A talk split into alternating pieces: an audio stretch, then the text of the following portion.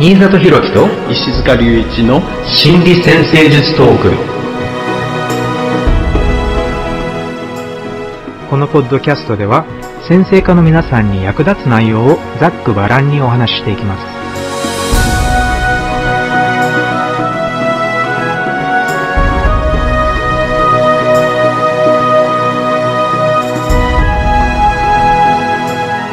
はい皆様こんにちは。新里博樹ですこんにちは、石塚隆一です。よろしくお願いしよます。ろしくお願いしますはいはい、えー今回のテーマは出生図の Q ハウスはい。えーまあ、従来の定義で言うと、法律とか出版、そして国際的な、えー経験とか国際的なつながり、そして、はいえー精神的な面で言うと、まあ、大学教育、高等教育、そして哲学、宗教とかそういった、えー精神的、知的な、えー分野も、えー司る領域だっていうふうに言われていますね。はい。いろんなものがね、えー関わってきますよね。共通する側面としては、その自分をこう、どんどん、えー世の中に拡大していくみたいなね、うんえーまあ、テーマも考えられるかもしれないですけどね。そう。まあ、あの、一番身近に感じるんじゃないかなって思うのは大学ですよね。Q ハウスはいとしての経験っていうのは。勉強していくっていうことですね。そう。あの、でも、それに加えて、例えば結構よくあるんじゃないかなと思うんですけれど、地方に育っていた人とかが、まあ、ずっと地元のね、小学校、中学校、高校とかを、まあ、幼馴染の人とかとご近所さんたちと一緒に行くわけじゃないですか。うん育っていくわけじゃないですか。で、初めて、まあ、大学受験して、で、例えば、まあ、都内の大学に行くためにっていうことで、親元を離れて、えー大学に行くっていうのも結構あるお話じゃないですか。でも、なんか典型的でね。はいそ。うそうそうそう、典型的なお話なんだけれども、でも、これってすごくいい Q ハウスのあの例なんじゃないかなって思うんですよ。うん。象徴が働いてる様子がね、とってもわかりますよね。そうそうそうそうん普段行き来する場所から離れて、こう、ちょっと違う世界に。それは、その、今まで地元に育ってきた人が、こういう大きな世界に初めてね、乗り出す。でも、キャリアとして乗り出すんじゃなくて、その一歩手前にこういう大学っていう準備期間として、それでも自分の今まで住んでいたところよりももっともっと大きな世界につなげてくれるっていう、そういう空間なんじゃないかなっていう、ちょちょっとそういうふうにあの思いました。はい、はい。私もいろんなその Q ハウスのこう象徴の中で、キーワードの中で、あの冒険をするっていうのはね、えーなかなか、あの、とってもこう、意識すると意味がありそうな、えーキーワードだなと思ってるんですけどね。うんこの冒険っていうのが、私も実はそのキーワードがすごく頭の中に湧いていていて、えー、Q ハウスのことについて考えていたときに、まあ、いわゆる異国への旅っていうのを表すのが Q ハウスなんですけれども、それはつまり全く未知なる文化、全く未知なる未来、全く未知なる世界に、えーうん。遭遇するっていうことだと思うんですけれども、えーで、面白いなって思うのは、こういう冒険物語とかっていうののテーマには、はい。こういう異国や異文化との遭遇っていうのが、本当になんかその物語の根底にあるっていうような気がするんですよ。だから、あの、ジョセフ・キャンベルいますよね。この英雄物語っていうのをすごくいろんな世界中の国の物語を研究した結果、そういう英雄物語の原型っていうものを発見でね、あの発表した方なんですけども、そのうん英雄物語の始まりっていうのが、その冒険の始まりっていうのが、えー旅の始まりっていうことで、だから今まで住んでいたところから自発的にかもしれないし、強制的にかもしれないけれども、とにかく旅立っていくっていう。で、それはものすごく Q ハウス的な体験だから、で、まあ有名なところでは、あの、まあ、ほら、指輪物語とかもね、あの、その主人公がずーっと育ってきたこの小さい小さい村から、あのものすごい大きな世界に出ていくっていう。で、それもものすごい、この物語の原型に従っているなって思うんですけれども、えー、ジョセフ・キャンベルのこの英雄物語でキューハウス的だなって思うのは、その旅の始まりっていうポイントと、あと、死との遭遇。死っていうのはメンターですよね。先生っていうか、まあ、死となる存在との遭遇っていうのが、えー、その物語の原型の重要なポイントだっていうことが、あの、彼の、あの、発表しているまあ、物語の型なんですけど、いわば。だから、それは、例えば、指輪物語みたいな有名なあのファンタジーにおいてもあのあるし、もうちょっと、あの、最近だと、ハリーポッターとかね、ハリーポッターも、もう本当に典型的な、そういう旅の始まりであったり、そして自分の、まあ、あの、死となる、ね、先生となる存在との遭遇っていうのもあって、で、そこから自分が本当にあの大きく大きく変わって、自分が今まで住んでいたのとは全く違う世界につながることによって、えー、自分の目的を見つけていくっていう、そういう感じなので。だから、そういう目でいろいろな物語を見てみると、あ、本当にこういう原型の存在を感じるのが、えー、面白いなって思うんですけれども、とにかく、はいキューハウスっていう領域っていうのをそういう物語を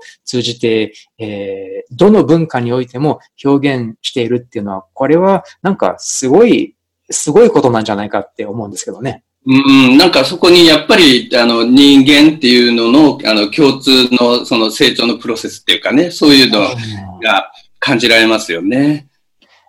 で、こういう物語が語り継がれてきたんだと思うんですけれども、あのね、ギリシャ神話とか、うん、あの、まあ、いろいろなお話っていうのを、あの、口伝えに、そして、まあ、最近ではもちろん映画とかなんですけれども、でも、つまりそれは、それだけ人間の心がこういう物語を必要としているんじゃないかと思うんですよ。うん。そうですね。つまり、無意識がその人生の指針となる、え経験としてこういう冒険であったり、えより大きな世界との遭遇っていうのを求めているっていうことなのかなって思ったりしました。ね。あの、まあ、そのハウスの領域として考えたときに、まあ、1ハウスから4ハウスまでは、まあ、ある意味自分の内面をね、こう自分でこう認識する。5ハウスから8ハウスまでは、その自分と他人っていうね、こう、うん、あの、面と向かったやりとりでね、こう、理解を深めていくみたいなところで考えると、この9ハウスから12ハウス、この9ハウスから公っていうかね、あの、自分を包み込んでる全体との関わりみたいなね、ところが始まるわけですよね。だから、その、まあ、公の領域っていうことの理解っていうのが、まあ、あの、一つとっても重要なポイントのような気もしますよね。そうですよね。やっぱり大きな世界に触れて、で、国際的な視点っていうのが育ってくると、そこからさらに、では今度は自分の生まれ育った環境、自分の住んでいる国とかのことについて考えられる、もうちょっと別の大きな視点から、えー、見て考えられるようになるっていうのもありますから、うん、そう考えてみると、9ハウスに到達した時点で初めて3ハウスについてちょっと客観的に見る、チャンスが、あの、得られるのかもしれませんね。それまではちょっと自分と短すぎて、全く普通すぎてわからないんだけれども、えーはい、その反対側の9ハウス的な経験をすることによって、初めて自分のこれまで住んできた小さな世界について、えあ、こんなに小さい世界、狭い世界だったのかっていうのが改めて気づくみたいな、そういう感覚もキューハウスっぽいといえばキューハウスっぽいですね。そうですよね。ある意味でその全体の中では、あの、特徴的にある方向に偏っていて、で、でもその全体っていうところの意識がこう、出てこないと偏ってる様子がわからないみたいな。ないうん、この、えー、Q ハウスっていうのは、その旅の始まりがね、8ハウスの後にこう続いてやってくるっていうところもあ興味深いですよね。うん。うん。ハチハウスは、まあ、他者、自分とは違う人、まあ、個人個人としてね、一つポイントとして考えれば、あの、出会って、自分とは、あの、違う価値観に触れて、それで、まあ、ある意味大きな、あの、衝撃を受けて、えー、変容が始まるわけですよね。うん。あの、英語ではよく、えー、これは英語そのままで言うと、Dark Night of the Soul っていう言葉があるんですけど、はいはい、えー、つまり、まあ、えー、直訳すると、まあ、心の、なんていうのかな、真っ暗な夜、魂の真っ暗な夜みたいな。そういう、つまり、えー、本当にどん底に落ちる経験っていうかね。でも、その言葉を使うときっていうのは大体、そのダークナイト・オブ・ザ・ソウルっていうのを、そういう経験を経て、掴み取ったものがあった。だから、そういう経過の一つとして話すっていうのが、結構、その言葉の一部になるぐらい、あの、よく使われる言葉なんですけど。えー、はいはい。だから、そういう意味で考えてみると、ハチハウスにおいて、そういう、まあ、真っ暗闇なね、真っ暗闇のただ中に心がいるっていうか、そういうような経験をして、例えば、まあ、ハチハウスのということで、だから誰か大切な人を亡くしてしまうとかね、なんかそういう、または何か大切なものを亡くしてしまうっていう、そういう経験を経た後で、ものすごく重要な変容が起こる。で、そこで、これまでの自分の考え方とは全く違う何かが生まれてくる。もうちょっと今までとはスケールが違う考え方。人生の指針となる考え方っていうのが、を求め始めるっていうのもキューハウス的だし、また見つけてしまうっていうのも、あの、キューハウス的なのかなって思います。そうですね。だから、まあ、その、まあ、領域としてね、自己校でこう進んでいくとしたら、その、自分の後、相互のね、他人と触れて、あ、自分と違う方向に動く人も価値観を持ってる人もいるんだなっていうところをこう、あの、しっかり触れた結果、それってじゃあどういうことだろうっていう、そのあたりをこう、まとめに入るっていうか、そういう方向性も考えられますよね。うん、そうですね、うん。はい。だから、それがいろんな人がいるこの世界みたいな、全体みたいなところを考え始めると、なんか、あの、位置関係がこう、見えやすくなってくるとかね。まあ、これは3、6、9、12のハウスにおいて結構共通する話題なのかなって思うんですけども、自分の意見と世の中の他の人たちの意見とのね、衝突であったり、えー、カルチャーショックであったり、で、そして、まあ、できれば、なるべく謙虚な姿勢で、そういう違う視点から学んで成長していくっていう、そういうことなんだと思うんですけれども。はい。だから、9ハウス、つまり、まあ、7ハウスからの3ハウス、7、8、9という7ハウスから見た3ハウスっていう意味で、他の人たちの考え方、他の人たちにとって当たり前の考え方が自分にとっての当たり前の考え方と、また、あの、全然違うっていうのが、そういう経験っていうのもありますよね。そうですね。このオポジションでね、オポジションのこの働きみたいなのを考えても、こう、なんか、あの、見えてくるものがありますよね。やっぱりこう、1ハウスに対して7ハウスとしてね、自分と動き方の違う他人がこう、やりとりすることでこう反応が起こってくるんだけど、でもこの3ハウスと9ハウスは、それが、あの、コミュニケーションというか、この、考え方に対してこう発信してみて、で、相手の考え方を受け取ってみて、あ、こういうふうに違うじゃないですか、ここは共有じゃないかとかね、そういうポイントが見えてくる。そういうのも面白いですよね。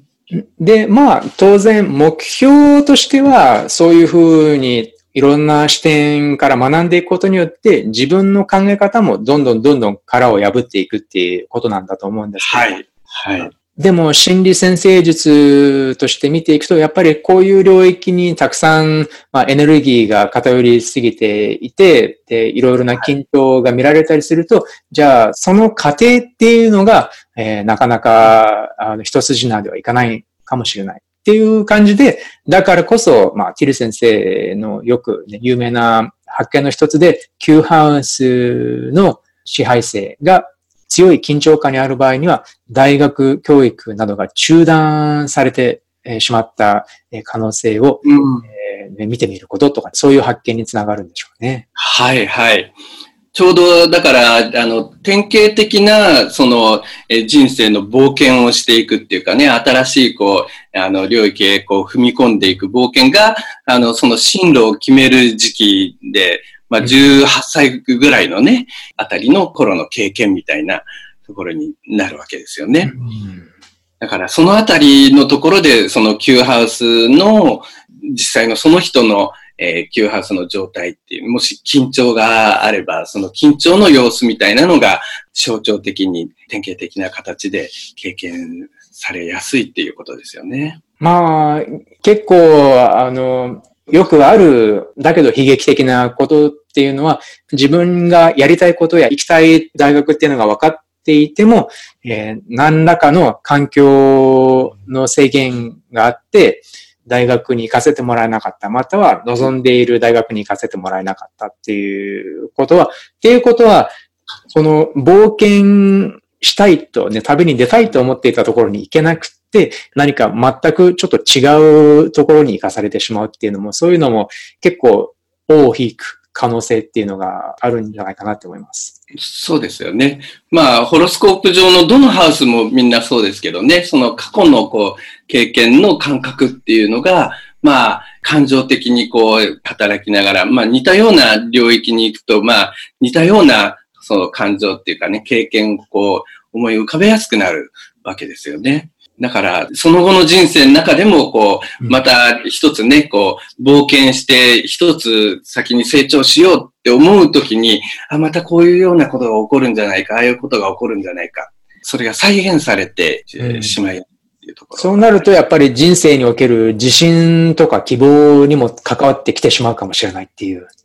結構、だから深い影響となりそうな気はするんですけどね。そうですよね。で、特にこの Q ハウスっていうのは、その10ハウス、MC の手前のハウスでもあるから、その MC へ向かう、こう、道のりにもとっても重要な影響をするわけですよね。そうですよね。これは本当にいくつかの見方があると思うんですけれども、まあ一番シンプルなのは、やはり大学教育まあ大学卒業っていう経歴がキャリアにもたらす影響っていうのは計り知れないぐらい大きい。これは当たり前のことなんですけれども、やっぱり Q ハウスにおける成功がしっかり10ハウスにおける土台になるっていうことで、まあその逆もまたしかりっていうことですよね。Q ハウスにおいて中断されてしまうと、10ハウスも伸び悩んでしまうかもしれないっていう。そうですね。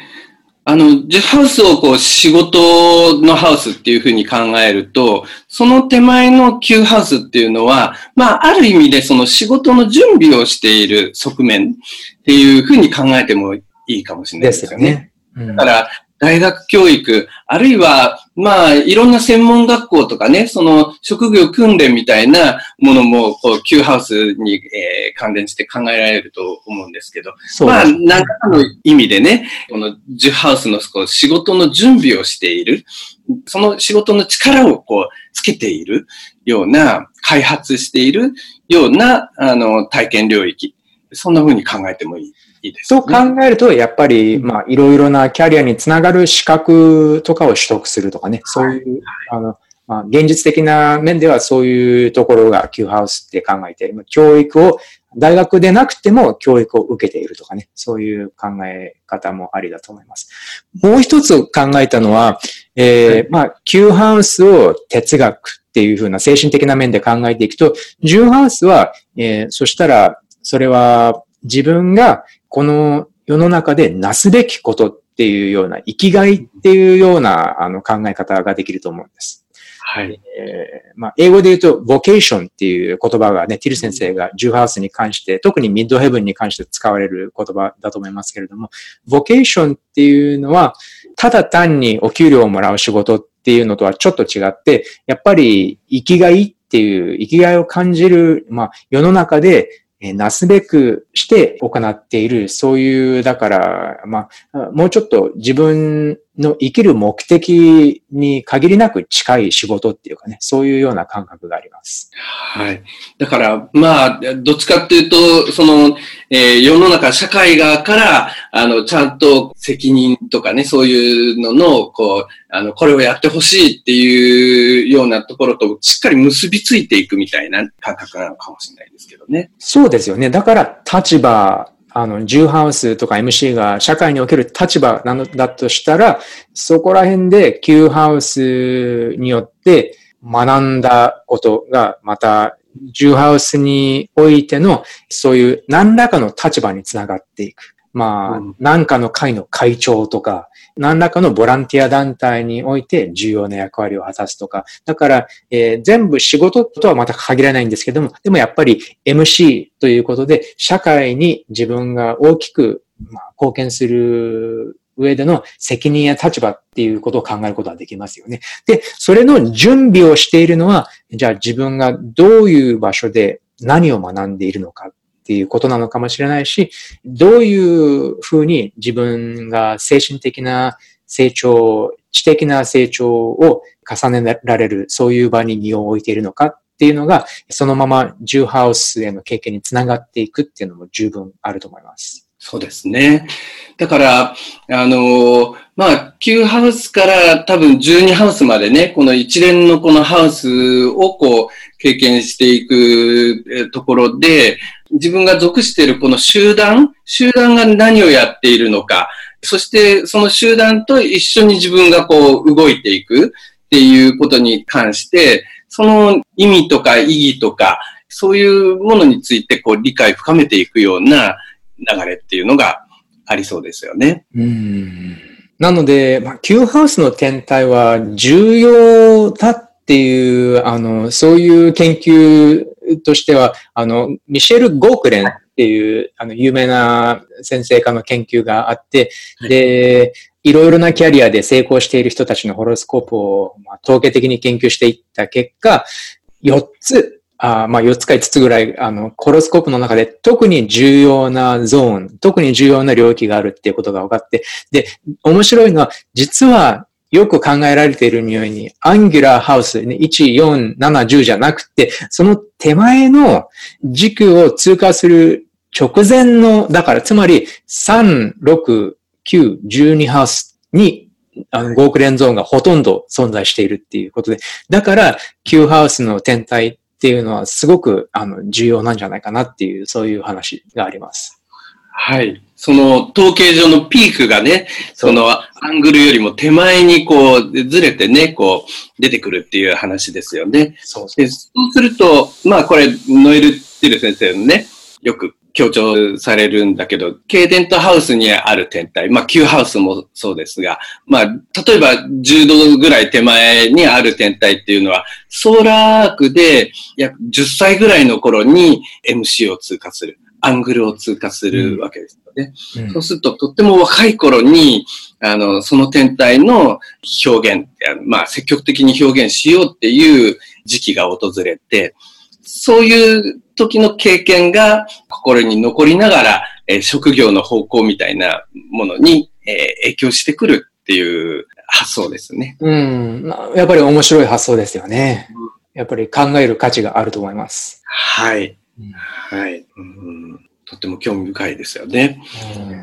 あとは、まあ、あの、まあ、大学教育というお話はしたんですけれども、あとは教育そのものが行われる場所っていうのも Q ハウスに入るようで、だから Q ハウスの協調がそういう場所において、えー、行う仕事とかっていうのとつながる場合もあったり、えー、するっていう。まあ、これは結構出版とか法律とかでも同じような感じで、そういうことが行われる場所で、えー、仕事をしたりするっていうのも結構 Q ハウスが強調されている場合には、えー、ある表現みたいですね。はい、そうですね。この Q ハウス、教育の中断みたいなね、こう発想をこうしたときに、まあ中断っていう言うとね、えー、とってもこう印象としては強いね、こう印象なるかもしれないですが、まあ、あの、象徴としては、まあ、緊張があると。だから、まあ、スムーズにね、こう、ずっと進んでいくんじゃなくて、いろいろこう、葛藤をね、抱えたりとか、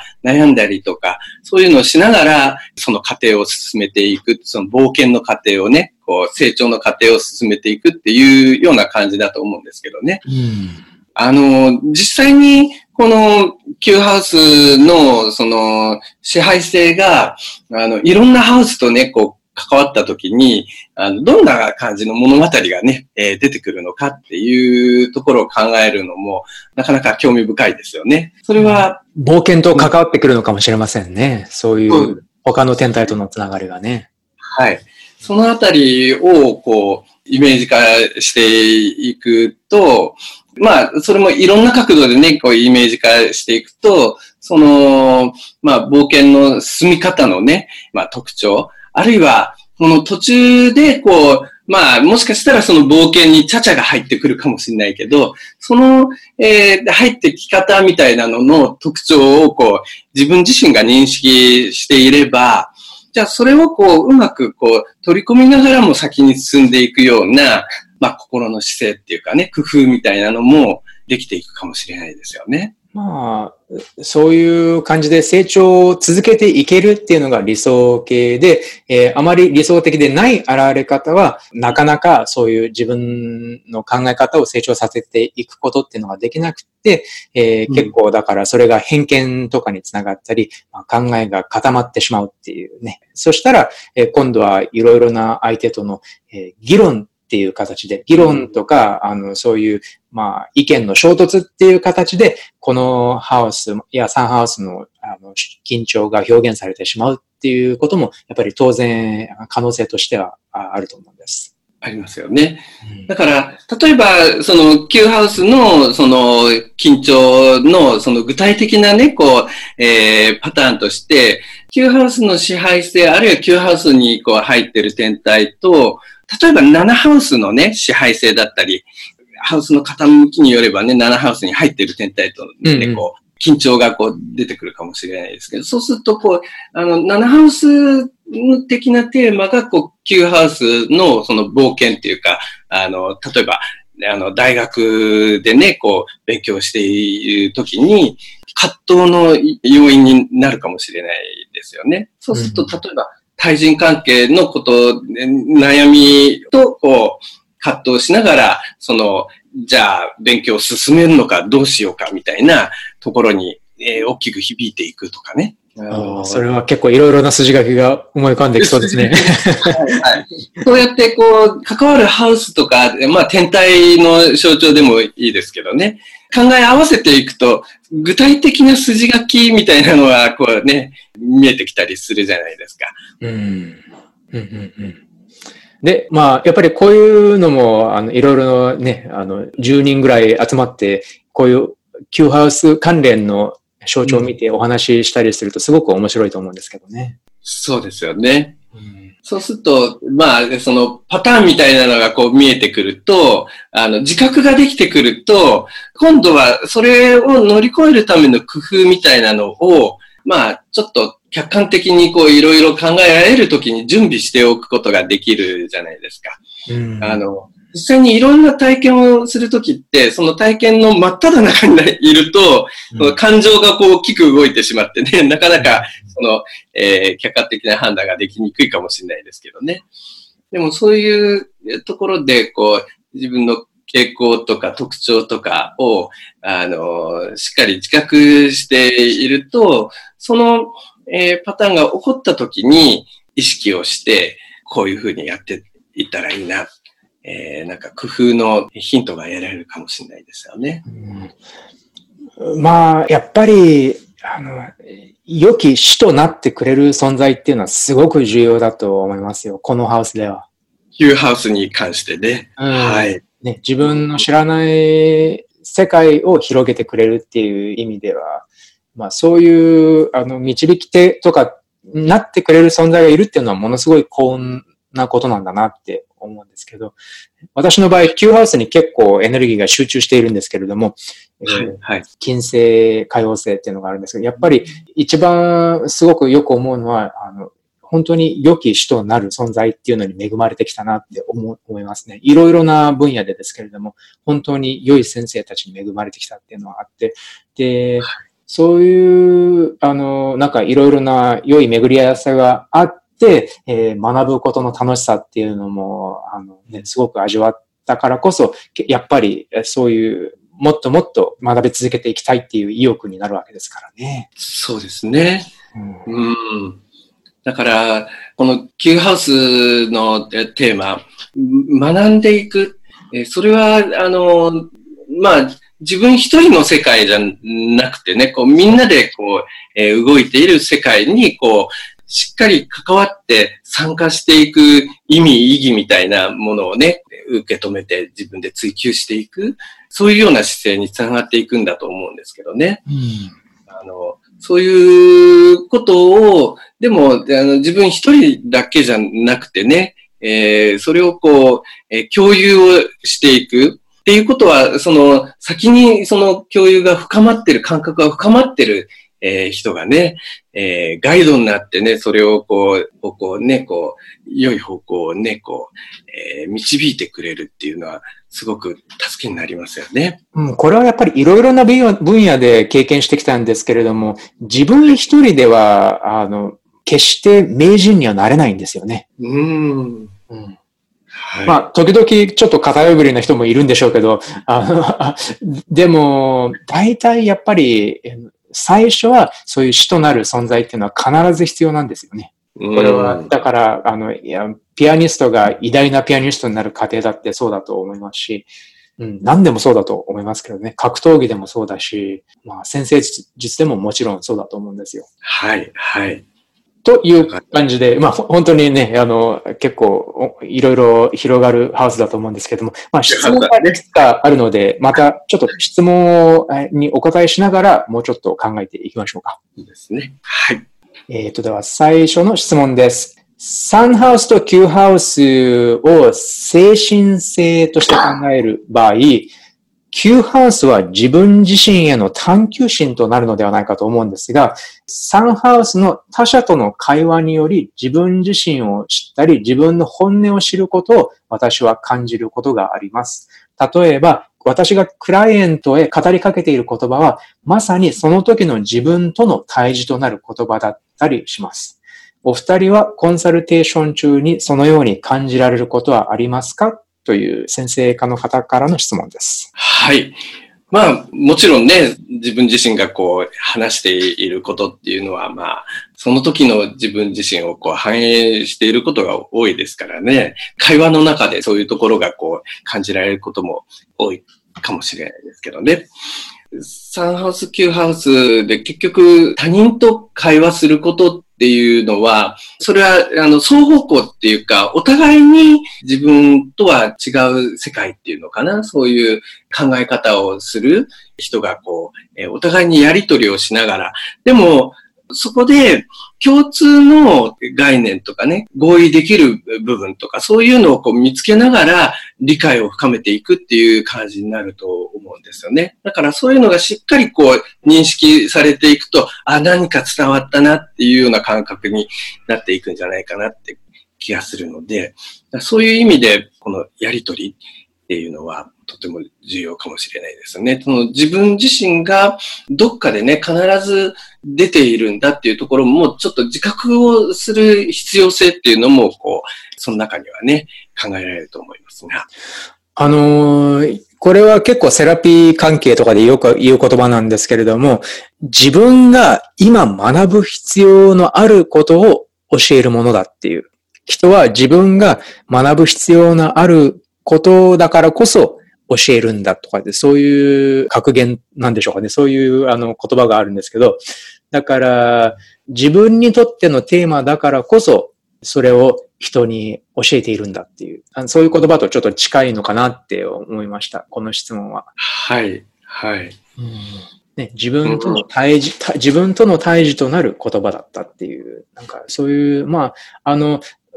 ただ、まあ、先生科の場合はやっぱり経験を重ねれば重ねるほど、確かに、えー、自分の得意分野っていうんでしょうかね。そういうのは出てくると思うので、そうしたら、まあ、一つじゃなくてもいいんですけれども、いくつかそういう得意分野となる、また自分のテーマとなる話題っていうのがあって、そういうものに、やっぱり自分がそういうふうに乗り越えなければいけないテーマみたいなのがあって、それを乗り越えられたからこそ、それをその自分の言葉を必要としている人たちが会いに来るっていうか、そういう巡り合わせっていうのもあると思いますよ。はい、はい。まあだからテーマになってるからこそ、そこで関係ができるみたいなね。そうそうそうそう。で、そういうのって結構何かしらね、自分が講座を教えていても、まあ例えばブログとかを書いていても、やっぱり出てくるもんですからね、そういうテーマになる言葉であったり考え方であってるっていうのが出てくるからこそ、自分のもとにそういう同じテーマを持つ人たちが引き寄せられてくるっていうのはあるかもしれませんね。うん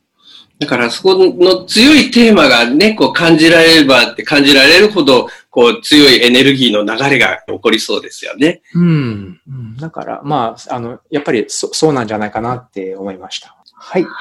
えー、じゃあ次の質問は、えー、はい Q ハウスに関連する事柄は、どちらかというと個人的なイメージがあるのですが、西半球としての面はどんなことが挙げられるでしょうか？はい。えー、この個人的なイメージっていうことですけどね。まあ確かに Q ハウスっていうのは、えー、まあ西半球にあるっていうのはまあ他人との関わり、あるいはその自己校のね、公の領域にあるっていうのはまあね、こう、みんなでやってることに関わるっていうところなので、この、えっ、ー、と、個人的なっていう側面は、あの、おそらく、こう、火のエレメントに関わるハウスに入っている159のね、うん、組み合わせっていうところからだと思うんですけどね。えー、だからまあ、あのー、確かに自分自身が、あの、積極的にどうこの、えー、全体と関わっていったらいいか。そう、自分との関係の中でね、その全体性を理解する、えー、集団の中のね、えー、役割をこう、担おうとね、こう、えー、動いていこうとするハウスだと思うんですが、まあ、あの、もちろん南半球でもあるし、西半球でもあるので、うん、だから、ある意味で自分から遠い場所に出かけていくっていうイメージもあるわけですよね。その自分とは違うものを理解をしようっていう、えー、あるいはそういうところに進み出ようっていう、えー、姿勢もあるわけだから逆に言うと、あんまり個人的すぎても、あああまり個人的になってしまうと、今度は多分、あまりだから冒険していないんじゃないかと思うんですよね。はいはいはいはい、はい、うん、なるほどね。はい。ど、どちらかっていうと、もっとだから自分の考え方にちょっとショックを与えてくれるような、うん、そういう、うん、あの、他人との関わりとか、またそういう違う世界、大きな世界へ踏み込んでいくっていう、そういう経験をしたら、個人的じゃなくなっていって、えもっともっと大きな世界に目が向くっていう、それが Q ハウスなんじゃないかと思うんですよ。はい。そうですね。うん、はい。だから自分、今まで自分に向いていた目が、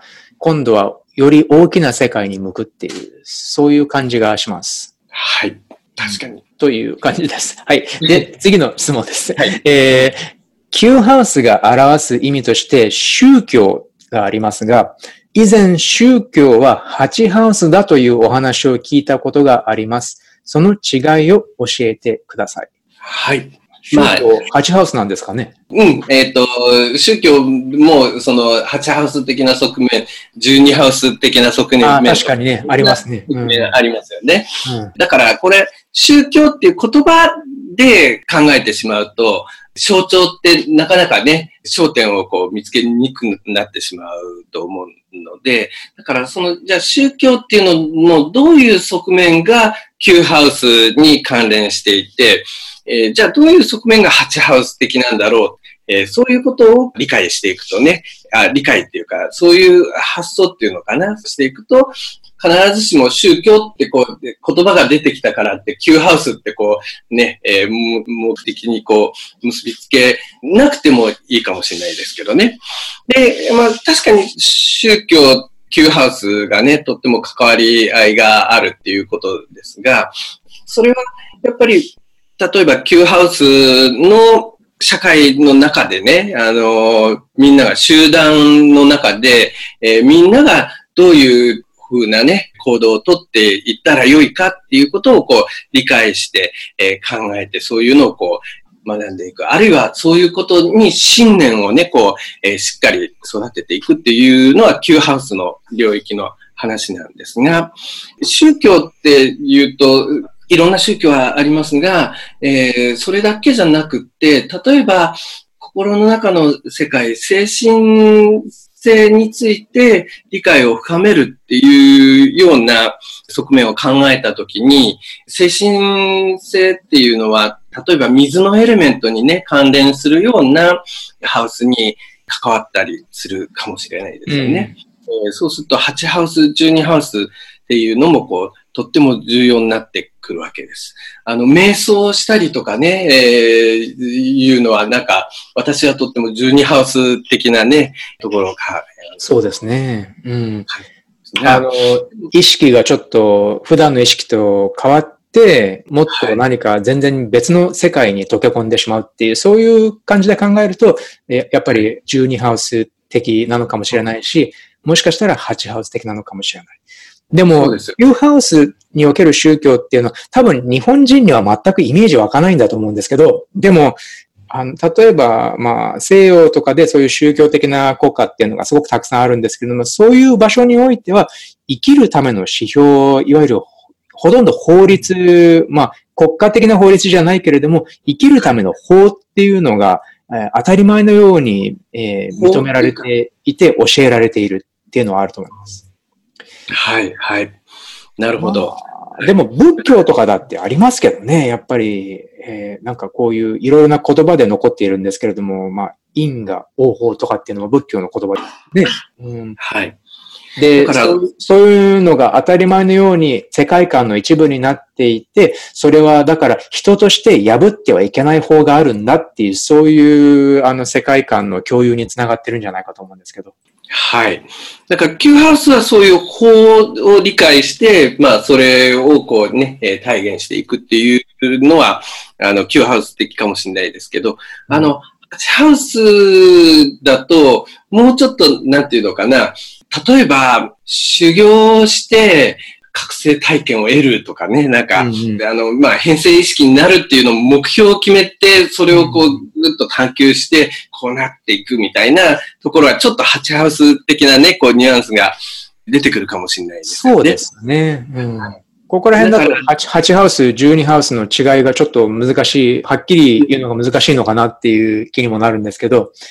はい。でもそうですよね。ヨガの行者とかがそういう域に達するっていうのは、キューハウスよりはそういう水のハウスっぽい感じがしますよね。そうですね。まあ、えっ、と、8ハウス、12ハウスっていうのは、まあ、12ハウス海洋性、8ハウスは冥王星が、まあ、ナチュラルルーラーとしてね、こう、関わるので、まあ、そういうようなね、テーマを考えてもいいかもしれないですけどね。それから、この、8ハウスっていうのは、あと、その、死っていう概念っていうのかな？うん、えー、そういうのにもこう関連するので、それについてこう理解を深めていくみたいな焦点を考えると、まあ、ちょっとハチハウス的な側面っていうのも考えられるかもしれないなと思うんですよね。確かに死と誕生ですよね。死と誕生がハチハウスの領域だとすると、うん、その死後のえー、運命っていうか死後に何が起こるのかっていうのは完全に宗教の領域ですもんね。うん、そうですね。うん、なるほどね。はい、だからあ、あの、精神的な面でいう宗教と、もうちょっと違う情緒的な面で体験するそういう宗教的経験。それは家族を、身近な家族がもういなくなってしまうっていうね、死によって亡くなってしまうっていうことっていうのはものすごく死を身近にする経験だと思うんですけれども、または赤ん坊が生まれてくるっていう、これもやっぱりすごく死と生について考えさせられる経験だと思うんですけど、だから、ちょっと違いとしてはやっぱり情緒的であるか、それとももっと精神的なものであるのかっていう、そういう違いなのかもしれないですね。はい。まあ、その、宗教っていう言葉でもいろんなハウスに関連するっていうところをね、理解していくといいかもしれないですね。うんという感じです。で、今度は最後の質問になるんですけれども、サンハウス水星、サンハウスや水星のマインドセット、えー、まあ、考え方っていう感じですよね。サンハウス水星のマインドセットと、旧ハウスや木星の思想、哲学、信仰のニュアンスの違いを教えてください。はい。えー、マインドセットと思想、哲学、信仰。これは私ちょっと意見があるんですけど、多分、Q ハウスっていうのは最初新しい、すごく新しい体験として捉えることが多いんですけれども、例えばだから、田舎にいた人が、ずっといた人が東京の大学に行くっていうのは Q ハウス的経験だけれども、しばらく住んでいたらもう東京はサンハウスになってしまう。はい。まあずっと慣れてしまうとね。そう、だからもう Q ハウス的体験ではなくなってしまうっていうのはあると思うんです。それと同じような感じで、だから最初は自分の世界を広げてくれた思想であり哲学であっても、やがてそのまま何も変わらなかったとしたら、それはサンハウスのマインドセットの一部になっていく。で、はい、だから思考の塊っていう現象が起こると思うんですよ。そうならないためには、まあ、今回お話ししてきたように、どういうふうに冒険を続けて学び続けていくのかっていうことなのかもしれないけれども、だから、Q ハウスの思想哲学進行がサンハウスにそのまま吸収されていくっていう、そういうニュアンスはちょっと考えてみてもいいんじゃないかと思いました。はい。このマインドセットっていう言葉自体ね、まあ、中にはちょっと聞き慣れない方もいるかもしれないんですが、まあ、その、パターン化した考え方みたいな感じのイメージでいいですかね。うん、ですよね、うん。はい。だから、固定化された観念とかね、それは考え方の癖みたいな感じで考えてもいいかもしれないですが、まあ、サンハウスっていうのは、まあ、イメージすると、まあ、近所でね、こう、まあ似たような場所を行ったり来たりしながら、その場に慣れていっている姿みたいな感じだから、まあそれが似たような考えをこう、繰り返し使うことによって、それがパターン化された考えみたいなのととっても重なるかもしれないっていうことですよね。うん、うん、だから、Q ハウスに、まあ、振り分けられている思想哲学信仰も、同じところでずっとね、パターン化されていたら、サンハウスになってしまうと。はい。そうです、うん。っていうふうに考えると、あの、逆に、こう、Q ハウスらしいところが、こう、見えてきましたよね。やっぱり新しいものに向かって、広がっていく、その、え冒険っていうね、キーワードっていうのがとても浮かびますけど、新しいことに挑戦して変化を作り出していくっていうところが結構 Q ハウスのね、重要なポイントなのかもしれないですよね。ただね、Q ハウスにおける成長の仕方っていうのは多分新しいものを常に求めるっていうだけじゃないと思うんですよ。はいはいはい。あの、ここで多分ヒントになるんじゃないかなっていう言葉は、サンハウスはローワーマインドっていう、つまりより低いレベルでのマインドで、Q ハウスがハイヤーマインド、より高い意識っていうあの言葉があるんですけど、どういう意味かっていうと、サンハウスっていうのは自動的に回っているパターン。つまり、これは、英語ではオートマティックパイロット、自動操縦状態っていう言葉がよく言われるんですけど、例えば、慣れた道を車でドライブしている場合には、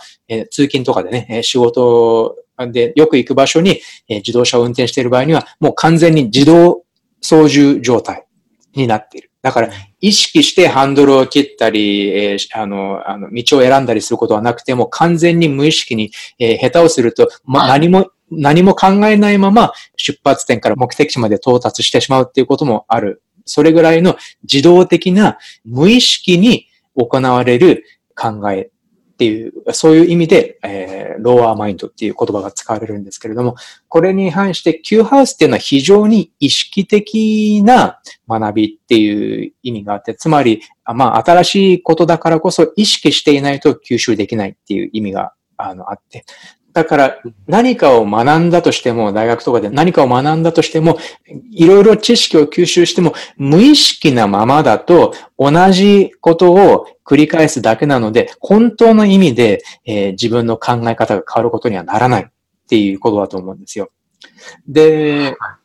だから、まあ、これは結構、あの、もう何十年も結構、あの、いろいろな、言葉を変えて言われてきていることなんですけれども、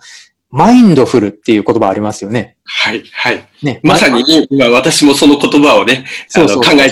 ろですね。うん、そう、マインドフルっていう言葉がすごく、あの、よく使われるようになってるんですけれども、えー、つまり、まあ、今、この瞬間、本当に、ね、自動操縦になるんじゃなくて、今この瞬間に自分として存在する。そのことをマインドフルって言うんですけれども、その気持ちで、えー、いろいろな勉強とかに取り組むとかっていうこともあるかもしれないし、いろいろな思想や哲学を勉強するっていうことでもあるのかもしれないけれども、そういう形で毎日に挑んでいくと、つまりマインドフルな姿勢っていうのを持ち込むことができたら、それは多分サンハウスにおいても、Q ハウスにおいても、えー、そういうすごく質の高い、質の濃い精神的な成長につながるっていうのは思います。はい。はい。まあだから新しい古いっていうよりはその意識がこうしっかりこう働いてるっていうようなところっていうことですよね。うん、そうだと思いました。なんかこういう、あの話をしていて。プレゼントハウス、まあ柔軟歳に関係するハウスっていうのは、あの、常にこう、えー、いろいろこう動いてはいるんだけどね、パターンで動いてしまうと、マインドレスっていうのがそう、マインドレスっていうのが、マインドフルの反対の言葉として使われてますね。うん、で、なく、こう、マインドフルに、こう、だから、しっかりこう、光を当てていくと、その間にあるいろんなものが見えてくるかもしれないですね。その中には、こう、新しいものも、こう、ちらちら、こう、たくさん含まれてたりするっていうようなイメージですかね。そうそうそう。それで、特に、例えば、生死に関わる体験をした後は、もう当たり前の日常でもものすごく違って美しく見えるとかね、そういう、そういう意識の変化っていうのももしかしたら8ハウスから9ハウスへかけて起こる変容なのかもしれませんね。はい、はい。うん、なるほど。だから余計この光がね、こうしっかり、えー、当たっていくっていう感じですよね。この闇からこうね、出てきて。はい。うん。面白いですね。結構深い、深いテーマだと思います。はい。はい。という感じで、まあ本当に、あの、いろいろ、あの、広がる可能性がある、ね、考え方を広げてくれる可能性のある領域だと思うんですけれども、まあ、Q ハウス、皆さんの出生図の Q ハウスを考えるヒントになるんじゃないかと思いました。はい。どうもありがとうございました。はい。ありがとうございました。